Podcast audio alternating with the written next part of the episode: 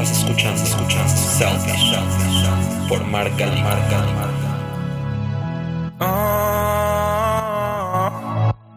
Bienvenidos a este episodio número 15 de este podcast que se llama Selfish con doble L. Yo soy Mark y aquí estoy otra vez con ustedes. Les recuerdo que Selfish no solo es este podcast, también estoy en Instagram como self-ish o en Facebook como Selfish para cualquier duda o comentario y les pido que si les gusta lo compartan porque siempre es bueno que más personas escuchen estos temas.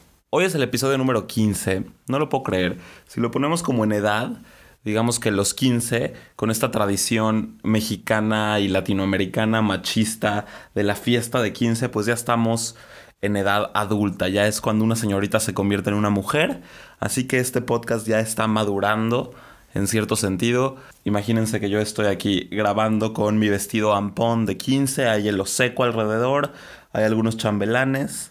Entonces vamos a celebrar este episodio. Y bueno, ya celebrando estos 15 episodios, hoy vamos a abordar un tema que a mí me parece muy importante y me parece interesante para la época que estamos viviendo. El contexto de hoy nos está obligando a buscar soluciones creativas para afrontar las distintas crisis. El otro día incluso me encontré un post en las redes sociales que decía que necesitamos pensar fuera de la caja para encontrar respuestas a los cambios que se avecinan. Necesitamos cambiar el sistema, construir nuevos referentes y por supuesto necesitamos ser originales y tratar de romper con los marcos de referencia anteriores. En pocas palabras, necesitamos innovar. Exactamente en estos momentos necesitamos ser lo que siempre nos han dicho que seamos, unos genios. Ser creativos, auténticos, originales y sobre todo innovadores. Encontrar nuevas maneras de hacer las cosas, nuevas reglas, nuevos horizontes, nuevos procesos y nuevas ideas. Que se nos prenda este foco de la cabeza para alumbrar este camino oscuro e incierto. Todo esto suena muy bonito, incluso muy motivador nos alienta a buscar este cambio en nuestro contexto, nos invita a despertar de esta pesadilla. Pero ¿qué pasa si yo les digo a todos que esto es completamente falso?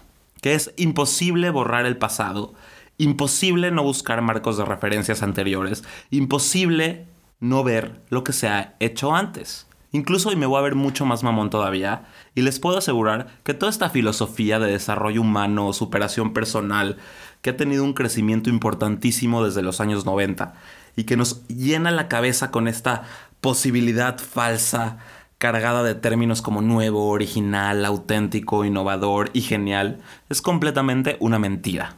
Sí, una vil mentira que ha servido para vender millones de libros y cursos cargados de falsedades. Y aquí seguramente todos ustedes ya están enojados por mis comentarios, incluso algunos se van a sentir ofendidos, pero esa no es mi intención. Sé perfectamente que necesitamos como humanos ciertos motivadores y que el uso de esas palabras o discursos ayudan a activarnos y movernos de nuestra zona de confort. Esa parte me parece estupenda. Pero lo que en realidad me molesta es el abuso del uso de las palabras innovación y autenticidad, ya que alientan a pensar que tenemos que tener ideas únicas e inexistentes para crear algo, y eso muchas veces hace que las personas dejen de intentarlo. La innovación es una mentira, y no lo digo yo, sino basta con voltear a ver todo lo que nos han vendido como nuevo y darnos cuenta que ninguna creación es totalmente original. Todas vienen de una referencia previa y todas utilizan ideas de otros para copiar, combinar y transformar elementos y renovar el sistema de pensamientos. Estamos condenados a pensar que las ideas nacen de la nada, que un día cualquiera se prende este famoso icono imaginario del foquito, se alumbra nuestro cerebro y damos a luz, literal como un bebé, ideas revolucionarias que cambian la humanidad. Pero no es cierto. Ninguna idea es completamente original. Todas vienen de un conocimiento previo y de la unión de varios sucesos que determinan una nueva manera de interpretar las cosas.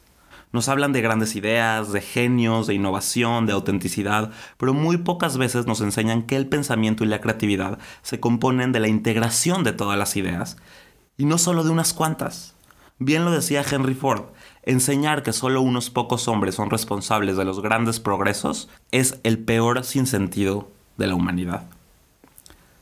Por eso en este episodio hablaremos de la creatividad, el mito de la innovación el robo y la apropiación y cómo se construyen las ideas a través de otras ideas.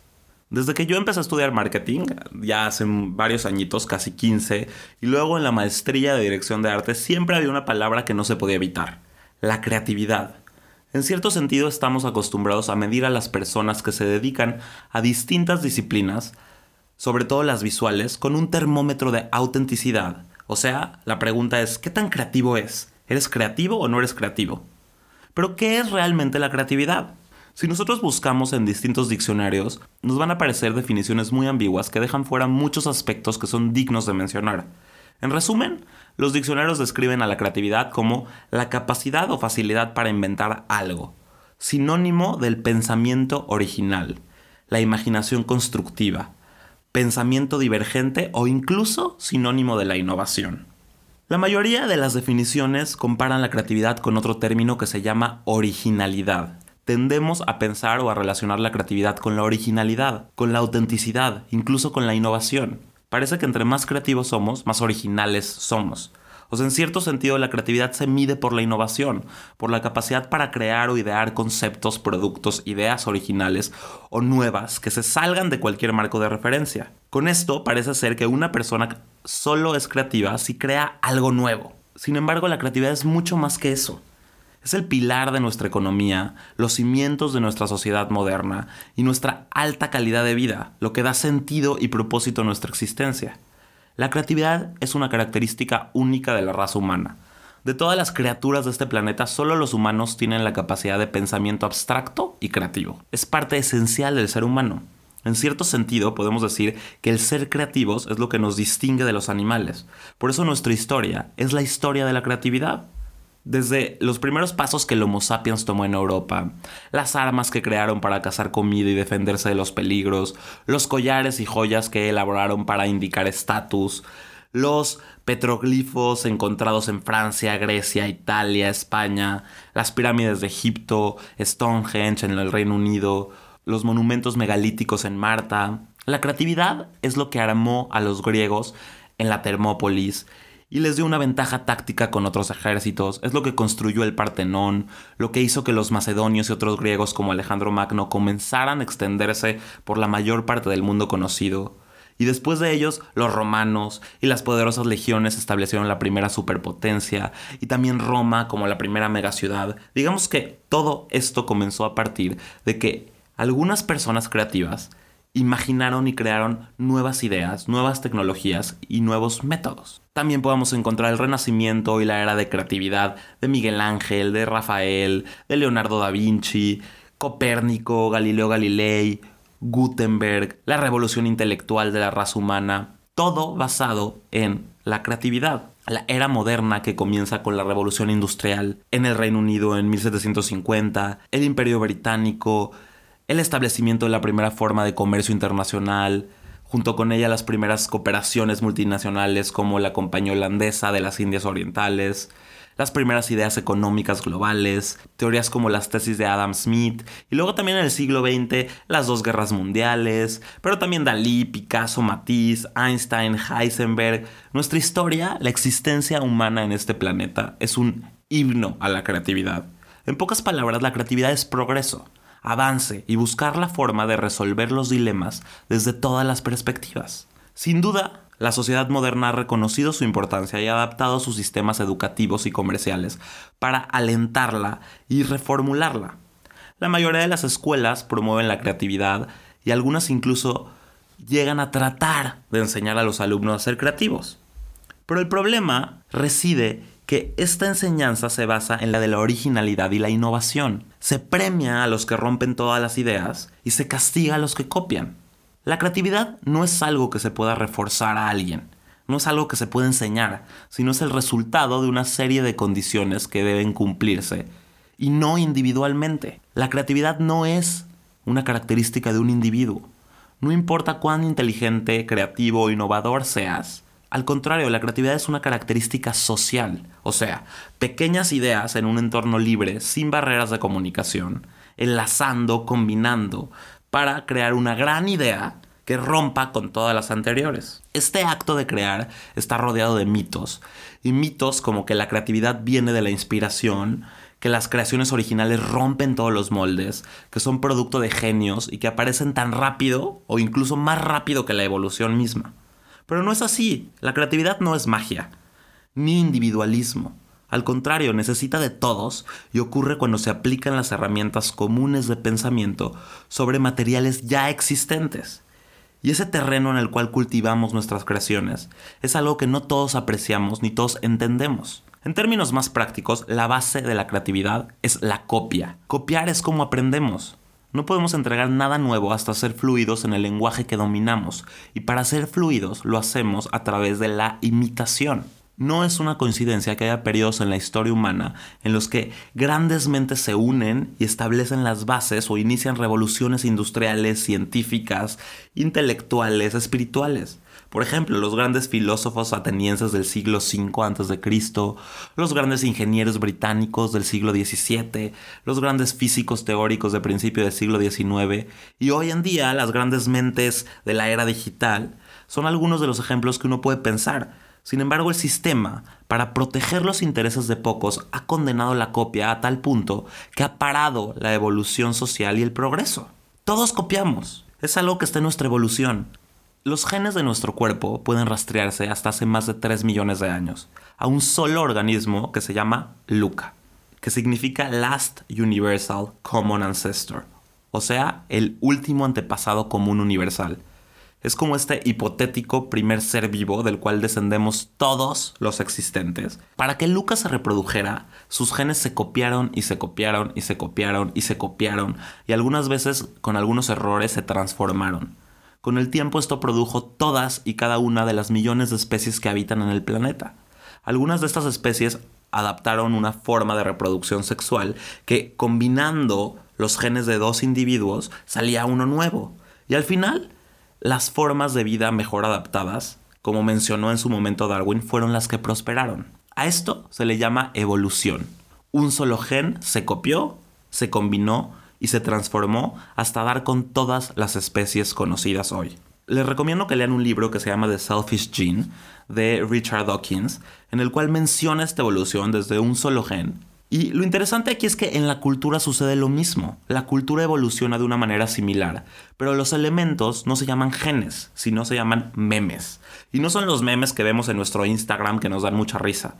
Un meme es otra cosa. Un meme son ideas, expresiones, prendas de ropa o formas de comportarse. La palabra meme viene del francés imitar y así como existe en nuestro cuerpo una dotación genética, o sea, genes que emigran a otro cuerpo por medio de la copia, la combinación o la transformación, en nuestra cultura existe una dotación memética, o sea, memes que migran de cerebro a cerebro por medio de la imitación.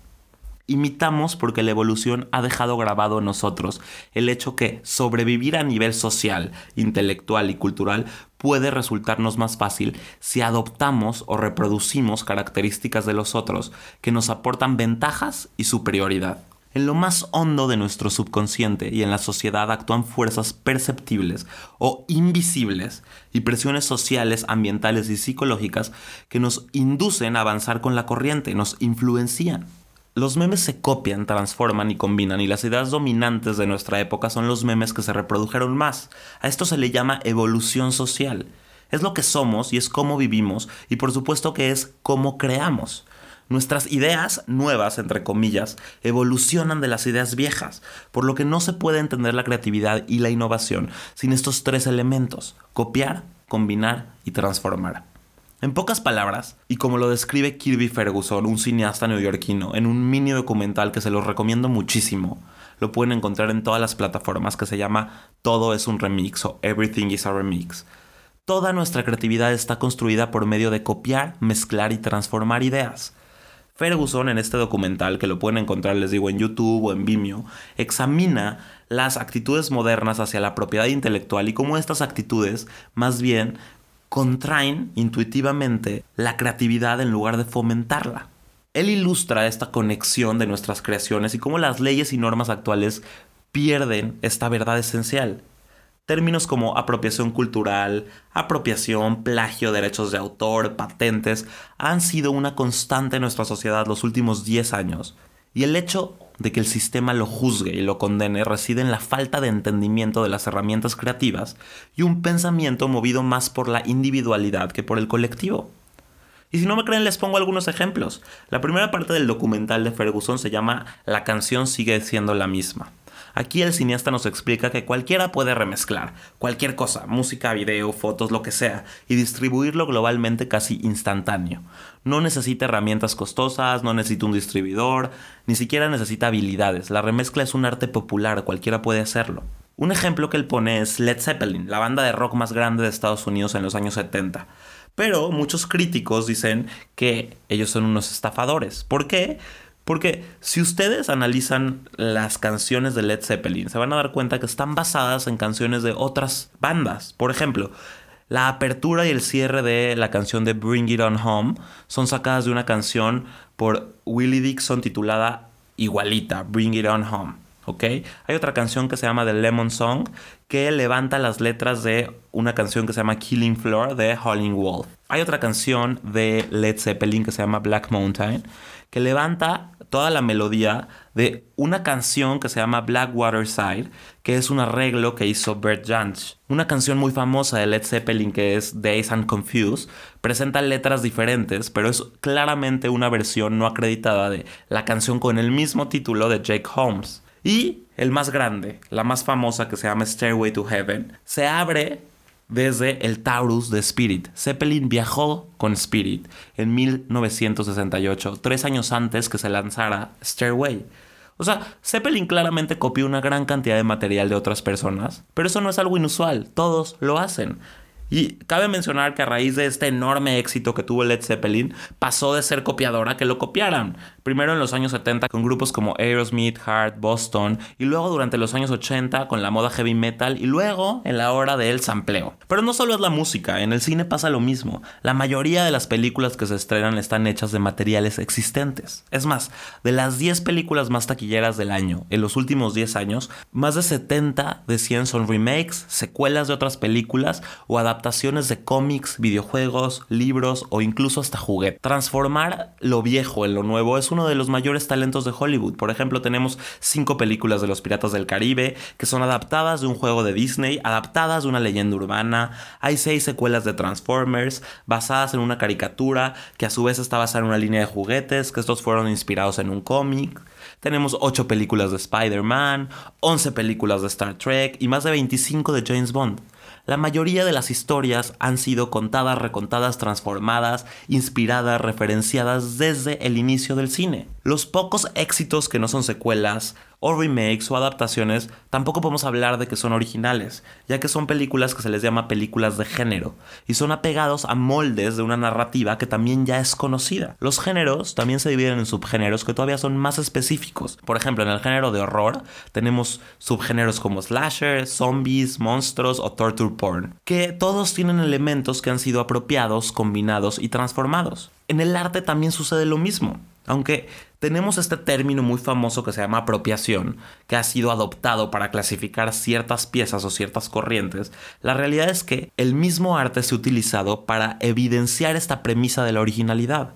Por ejemplo, tenemos a Duchamp con el Ready Made apropiándose de un migitorio, elevándolo a categoría de arte. Y luego a Warhol apropiándose de los elementos de la cultura popular para elevarlos a categoría de arte, pero al mismo tiempo apropiándose también de la teoría de Duchamp.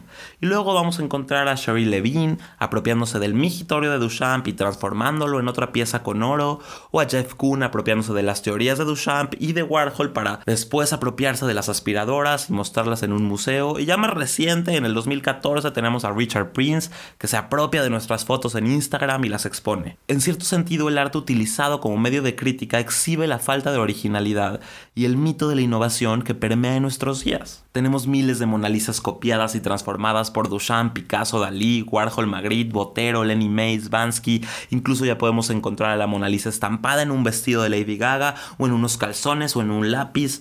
Tenemos lo mismo con Mondrian, lo tenemos en aparadores, en chamarras y lo tenemos ya hasta en un postre en el MoMA de San Francisco. Otra artista que trabajó bajo esta premisa, evidenciando este, esta teoría de la originalidad, se llama Elaine Sturtevant. Ella ya murió, pero el MoMA en el 2014 hizo una exhibición de su obra llamada Double Travel. Elaine literal copiaba la obra de los artistas del momento sin siquiera cambiarle un solo trazo. Incluso salta la fama en el 68 cuando hace la copia exacta de las flores en serigrafía de Warhol. Y podemos seguir analizando. Por ejemplo, en muchísimas películas vamos a encontrar referencias del arte, en la moda vamos a encontrar copias y combinaciones de todas las épocas, en la comida, en los teatros, en la decoración, en todo. La realidad es que todas las ideas parten de referencias. Todas las ideas parten de un principio que es copiar, imitar. Está bien afirmar que todos los genios son ladrones de ideas. Shakespeare, Da Vinci, Bach, Orson Welles, Darwin, entre otros miles y miles y miles, porque así nos han enseñado la historia. Pero lo interesante es que los cambios más dramáticos suceden cuando todas estas ideas se combinan y se da un salto creativo. Se transforman para cambiar todos los referentes. Hay un libro que también les recomiendo mucho que se llama Las buenas ideas de Steve Johnson. Y en este libro él argumenta que la aparición de las ideas revolucionarias se genera a partir de la conexión con otras ideas mientras detalla perfectamente cómo funciona la creatividad y cómo afecta al mercado y a la salud de las ideas los derechos de autor. Y exactamente en la transformación de ideas previas viene lo que conocemos hoy como innovación, que en cierto sentido se llama renovación. O sea, por ejemplo, la imprenta de Gutenberg fue creada en 1440, pero todos los componentes ya se habían inventado siglos antes. El papel, la gilografía, los tipos móviles, la tinta. Él juntó todo con una prensa de usillos, que en realidad era para exprimir uvas, y cambió la historia moderna. También, por ejemplo, la genialidad de Henry Ford no consistió en crear un automóvil. Él lo que hizo fue combinar la línea de ensamblaje que ya se había inventado, piezas intercambiables que ya estaban en el mercado, automóviles que ya estaban en el mercado para crear el primer automóvil con producción masiva, el modelo T, en 1908. Y lo mismo pasó con el Internet, que llevaba años desarrollándose todos sus protocolos, y no fue hasta el 91 que Tim Berners-Lee juntó todo y creó lo que conocemos hoy como la World Wide Web o el WWW. Lo mismo hizo Steve Jobs en Apple, que copió la interfaz de Xerox. Estos son los elementos básicos de la creatividad. Copiar, combinar y transformar. Estamos todos construidos por los mismos memes o el mismo material. Por eso no es casualidad que las ideas más innovadoras ya hayan sido pensadas por otro, incluso casi al mismo tiempo. La creatividad entendida de este modo es infinita. Tiene una sustancia para surgir eternamente en cualquier lugar. Lo dice muy bien el escritor André Gide. Todo lo que necesita decirse ya se ha dicho, pero como nadie estaba escuchando, todo tiene que decirse de nuevo. Entonces, después de entender todo esto y analizarlo, me formulo yo esta pregunta y se los pregunto a ustedes. ¿Realmente podemos innovar?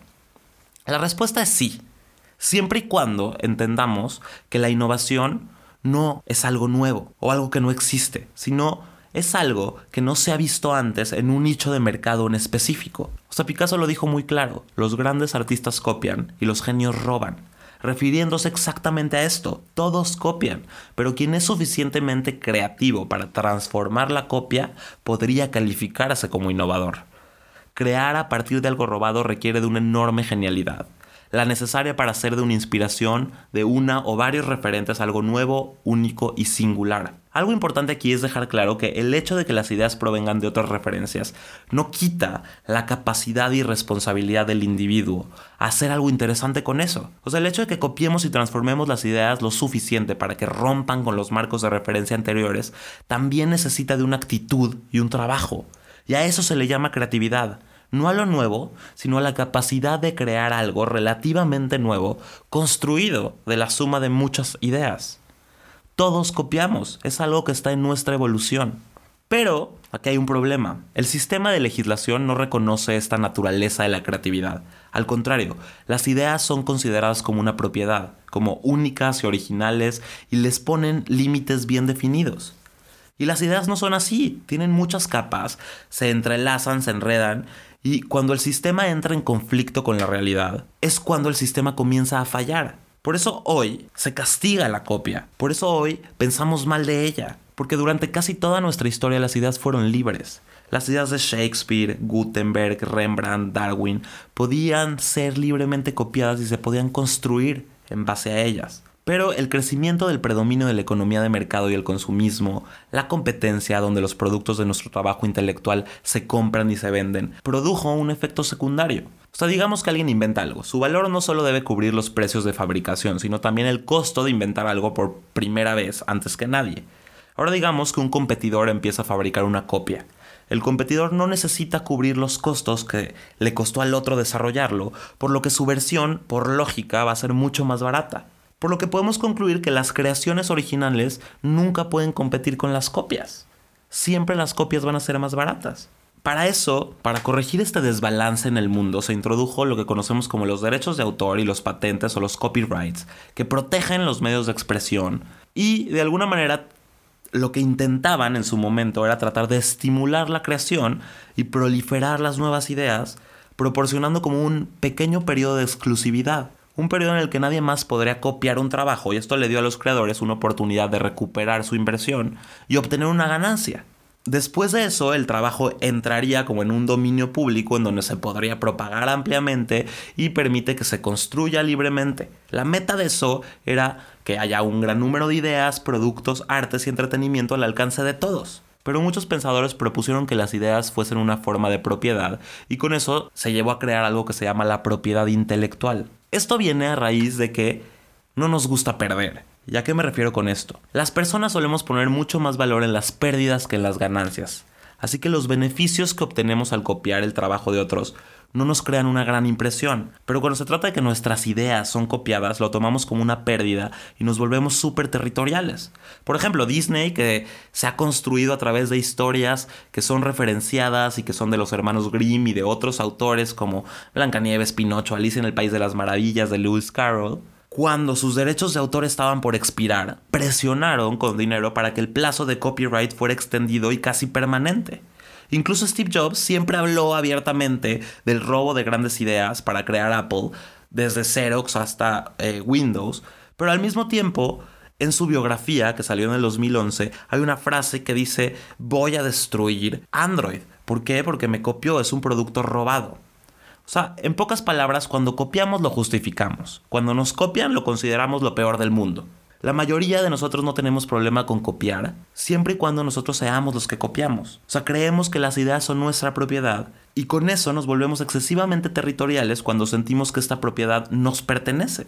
Esta creencia se ha vuelto tan dominante que ha empujado la intención original de los derechos de autor y las patentes fuera de la conciencia pública. Su propósito original no era ese, su propósito original era que se recuperaran las ganancias, se equilibrara el mercado y ya luego estas ideas eran accesibles para todos. Lo que propiciaban estos discursos originalmente era la intención de mejorar la vida de todos al incentivar la creatividad y crear un rico dominio público, o sea, un acervo compartido abierto para todos, ¿no? Pero el resultado de fortalecer estas leyes y de que el sistema beneficie a pocos ha sido causante de la falta de progreso, la falta de aprendizaje y ha fomentado mucho más peleas y abusos y demandas millonarias. Vivimos en una época con enormes problemas. Necesitamos mejores ideas posibles, necesitamos soluciones, las necesitamos ahora y necesitamos que se difundan rápidamente. Es necesario volver a replantearnos esta parte de la propiedad intelectual para que, de alguna forma, nuestras normas, nuestra sociedad, se transformen a una evolución social.